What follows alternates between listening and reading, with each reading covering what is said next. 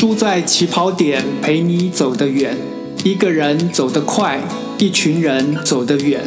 我是李立亨，让我们在输的起跑点发现新风景。没有手机和网际网络之前，人们是怎么做捷运、搭车、等人、独处的呢？绝大多数人可能在发呆、看窗外、打瞌睡，或者想点跟生活有关的事情。时至今日，那种自己跟自己相处的状态，整个世界大概都回不去了。写过《感谢蒙田》这篇文章的奥地利文学家茨威格说：“面对蒙田的作品，我感觉不是与书相伴，而是跟一个为我出主意、安慰我的伙伴，一位知己在陪伴着我。”小说《包法利夫人》的作者普罗拜说：“阅读蒙田的目的只有一个。”为了生活，你开始读蒙田了吗？我把今天的题目设定成：谁会为了生活去读蒙田？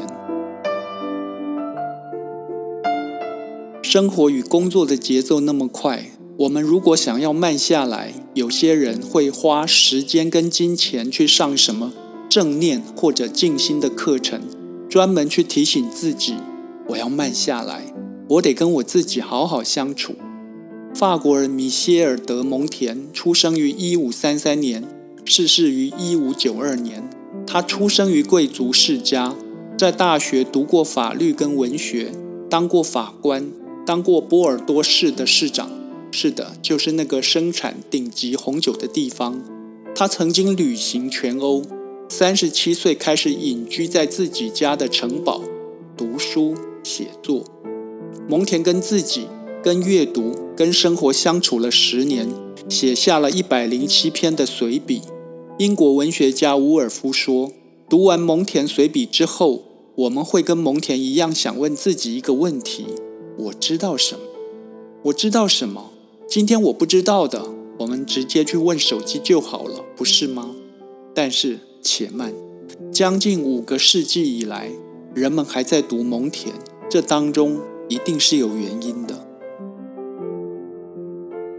欧洲有三次的思想运动，分别是十四世纪开始的文艺复兴、十六世纪开始的宗教改革，以及承接文艺复兴与宗教改革所引发的十七世纪启蒙运动。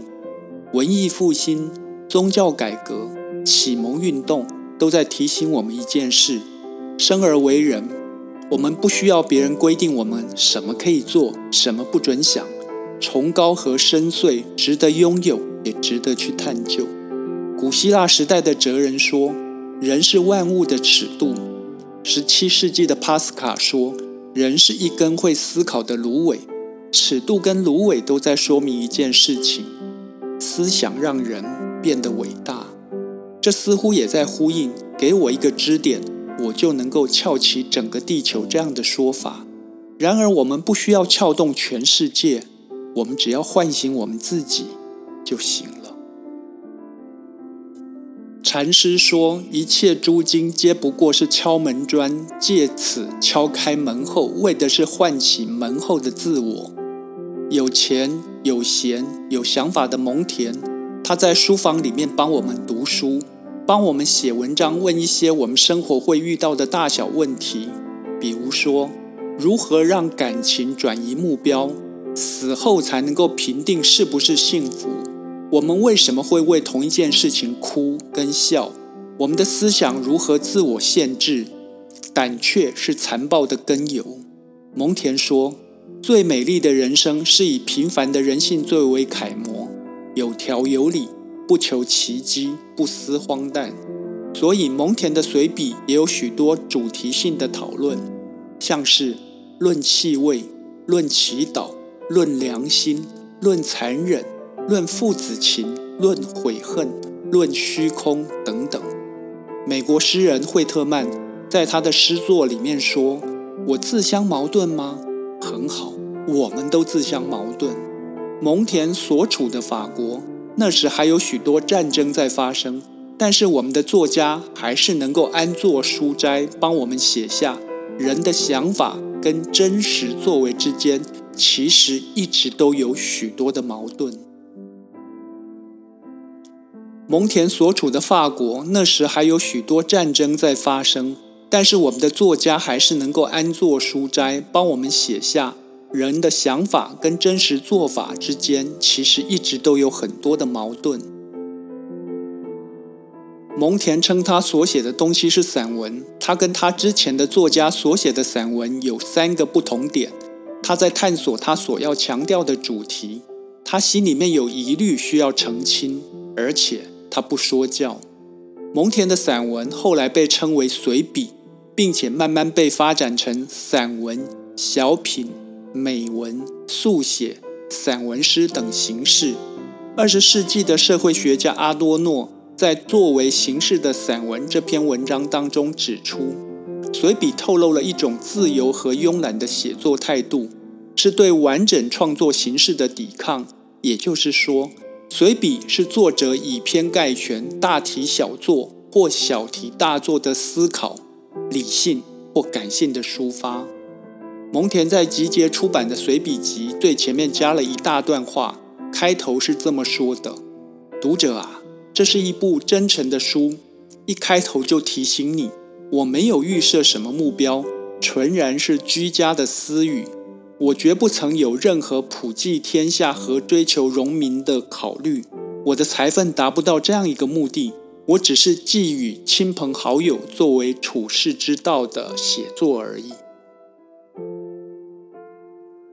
蒙恬逝世五年之后才出生的明朝作家张岱，他的《陶庵梦忆》与《西湖梦寻》是有关于生活的随笔极品。张岱说，文章要有冰雪之气。所谓的冰雪之气，是冰雪之在人，如鱼之在水。有水才会让鱼生动悠游。我们读你的文章，应该要读到让你产生真气和深情之所在。张岱的随笔从回忆出发，笔法比蒙恬感性许多。蒙恬的随笔是他那个时代正直的人会放在枕边的书。张岱从生活入手。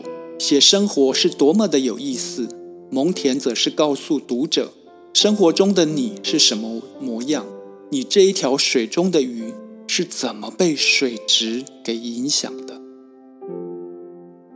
蒙恬在《欲望因为不满足而更强烈的随笔》里面写道：“欲望与享乐都使我们感到为难，情人的苛求叫人厌烦，但是垂手可得，俯拾即是。”说实在的，更有过之而无不及之感。对于欲望的物件予以极大的重视，才会因此产生失望与生气。这也使得我们爱得更深、更热烈。但是过饱会生厌，这就会产生一种无精打采、萎靡不振的情欲了。蒙恬还在另外一篇《论我们之间的差别》的随笔里面谈到，生活当中有许多问题是人自找的。是生命自然的现象，不管国王、贵族或平民百姓都要怎么面对，你只能靠自己了。蒙恬写道：“发烧、头痛、痛风，饶不了我们，就饶得了他吗？当沉重的岁月压上他的肩头，皇家卫队中弓箭手可以帮他卸下来吗？当死亡的恐惧让他全身僵硬，内阁大臣齐聚在旁，就能够让他安心吗？”当他醋性大发、恣意妄为，我们脱帽致敬，能够使他恢复常态吗？古希腊悲剧跟哲人苏格拉底都在问：要认识你自己，而蒙恬问的是：你知道什么？每个人都可以是自己的专家、自己的天才，但是你自己是自己，别人是别人。